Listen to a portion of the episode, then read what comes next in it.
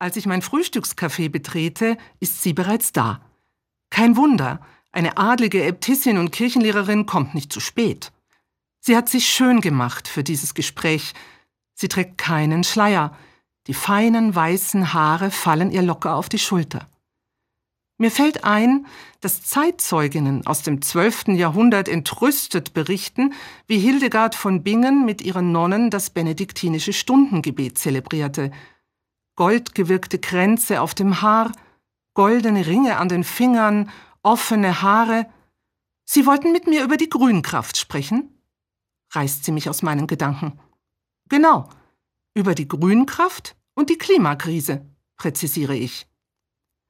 Ich muss Hildegard von Bingen nicht lange erklären, was uns Menschen heute bewegt. Die Theologin und Mystikerin war auch Medizinerin und Naturwissenschaftlerin. Vielleicht hätte sie heute Quantenphysik studiert.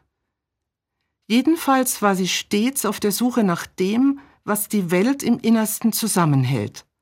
Für sie ist das die Grünkraft, die Lebensenergie, der Elan vital. Ohne diese Grünkraft wäre nichts, keine Bewegung, kein Wachstum, keine Vielfalt. Sie verbindet alle Ebenen des Lebens, körperliches und geistiges, Kosmos und Individuum. Die Grünkraft ist der Atem desjenigen, der nach wie vor in seiner Schöpfung wirkt. Sie lässt dort nach, wo Menschen sich von dieser Verbindung selbst abschneiden. Dann droht eine Klimakrise, aber nicht nur ökologisch, sondern nach Hildegard auch im spirituellen und moralischen Sinn. Hässliche Gestalten wie Missgunst und Hochmut treten auf den Plan.